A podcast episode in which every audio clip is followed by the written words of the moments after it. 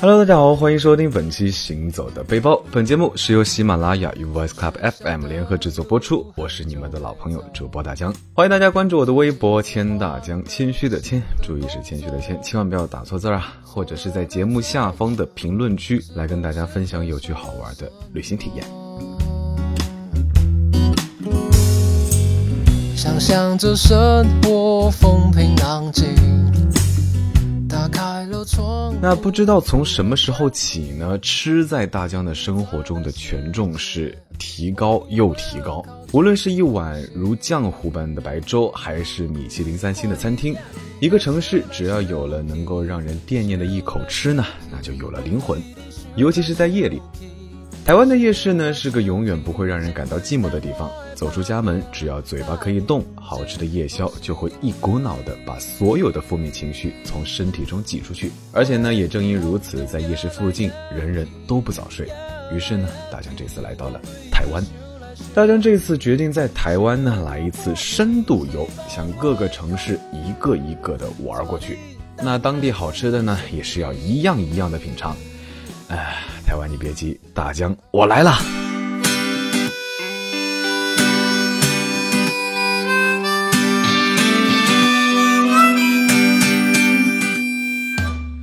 由于大江有个朋友在垦丁，所以在他的盛情邀请下，大江就先去垦丁这个城市瞅瞅。不过因为垦丁没有机场呢，大江是乘坐飞机在台北落的地，然后乘高铁一路向南至高雄，包车前往垦丁。Let's go，带你到我的家乡去看一看。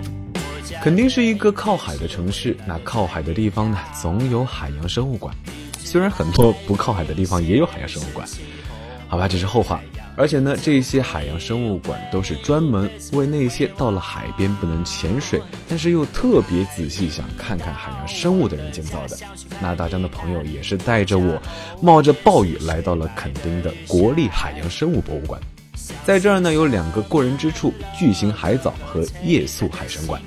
巨型海藻是在距离大门最远的世界水域馆一区。那巨藻在营养的滋润下，可以长到六十公尺以上。叶片基部的气囊呢，可以使海藻向海面上延伸，那形成巨大的海底森林景观。缸宽十公尺，高十公尺，厚度五十六公分。那在世界水域馆的正中心，犹如支柱般伫立着。从三楼向下走呢，楼梯围绕巨型海藻缸旋转而下。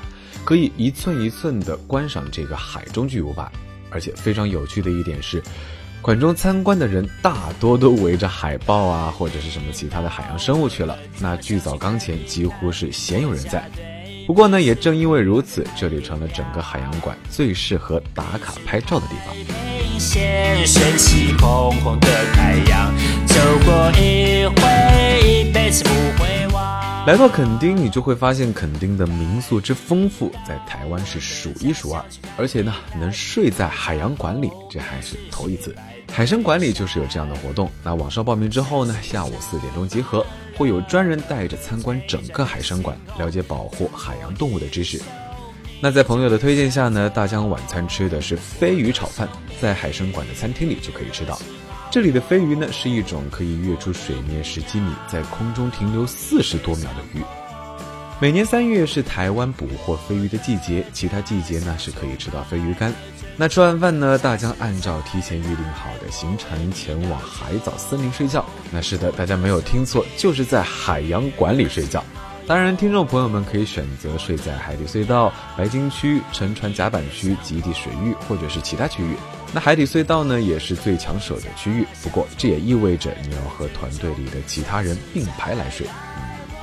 那如果你喜欢私密一些的空间呢，可以选择跟大家一样睡在海藻森林这样稍微冷门一点的区域。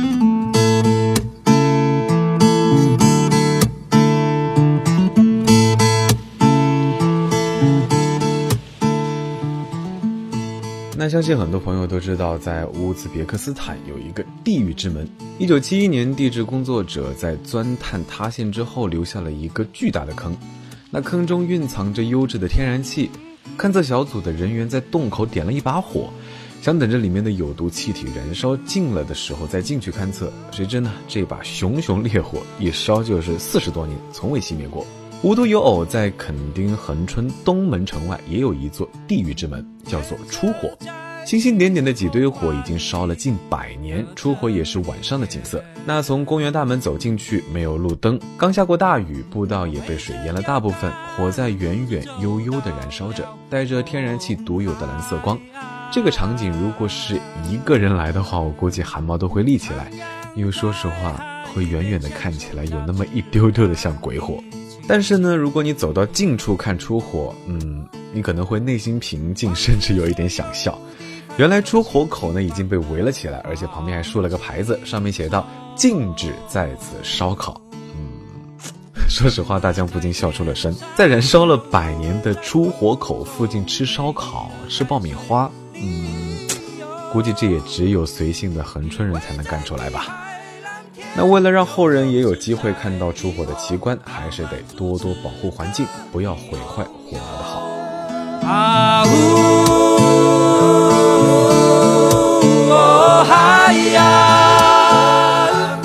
比起游人的熙熙攘攘，被春娜负面新闻搞得乌烟瘴气的垦丁大道呢，大家还是更喜欢到恒春老街走一走。毕竟这里藏着的是恒春半岛最古早的味道。多雨的夏天，街边的小桌旁往往比闷热的屋内更凉爽。那大江坐在路边，边吃东西边张望，啊，看着戴着斗笠的阿公买了绿豆蒜，又匆匆离开。绿豆蒜是恒春在地的特色甜品。看似是大蒜的外表，实际上是包过皮的绿豆。绿豆蒜呢，可冰可热，一年四季都不会过时。碎冰啊，粉圆啊，米苔木，淋上特熬的糖水，嗯，大家买一份尝了尝啊，凉凉的，甘甜可口，在湿热的夏天吃着是非常的清爽。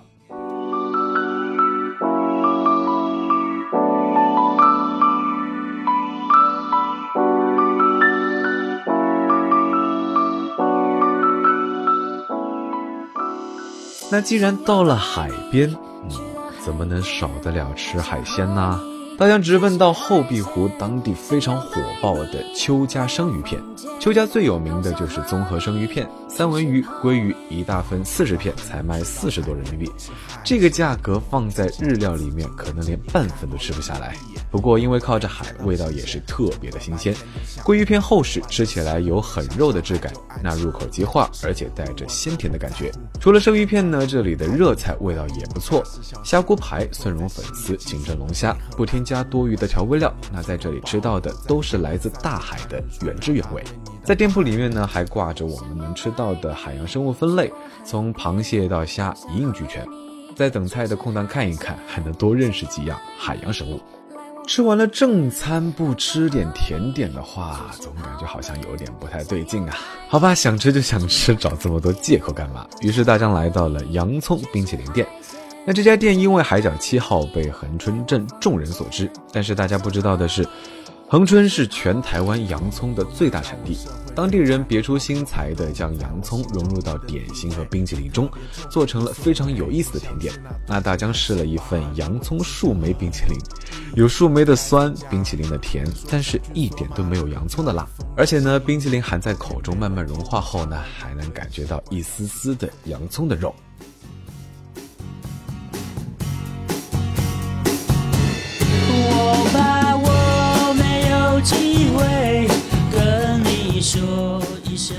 吃完甜点，大江也该开溜前往高雄了。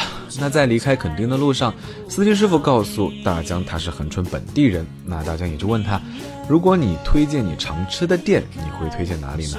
司机师傅立刻回答，当然是小肚包子啊！每个朋友来恒春，我都会推荐他们去吃。呃，于是乎呢，大江发挥了吃货的本性，跟着师傅说：“ 快点，快点，立刻掉头，我先去买几个，在路上吃吃看。”那五分钟之后呢，我们就出现在了小肚包子的门口。店里卖的是比手掌还大的包子，服务员动作麻利，仅凭包子皮上点的不同的颜色，就能准确地分辨出十余种馅。那大江吃来吃去，最喜欢的还是大肉包，没有太多复杂的味道，每一口下去都是肉的鲜甜。那辣狮子头和泡菜口味的也不错，只不过第一次在包子中吃到这样的馅。啊，说实话还是得稍微适应一下。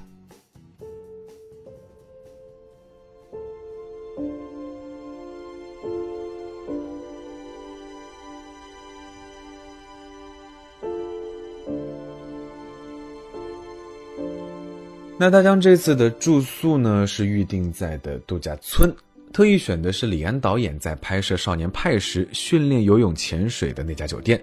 想要知道具体名字和地址的听友们，可以来微博找到大江。微博的名字是千大江，谦虚的谦啊，千万千万不要打错字儿。一直有人跟我说：“哎呀，我找不到你，找不到你。”啊，要想想是不是你自己的问题啊？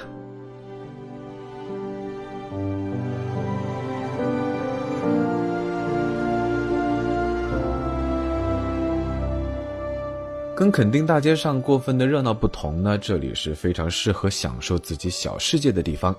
度假村是吃货的天堂，不仅对面有全垦丁唯一的可可农场——阿信巧克力农场，就连客房的名字都是叫做巧克力主题旅馆。在度假村里没走几步呢，就能看到买冰激凌或者是喝下午茶的地方。巧克力主题旅馆的房间抱枕做成了马卡龙的形状，那墙壁上还有巧克力的图案。套房里外呢各有一间大床，能够很宽敞的睡下四个人。那带着小朋友的旅客们要特别注意，这里还有专门的儿童旅馆。每间客房的门上呢都画了不同的图案，从甲壳虫到小兔子，应有尽有。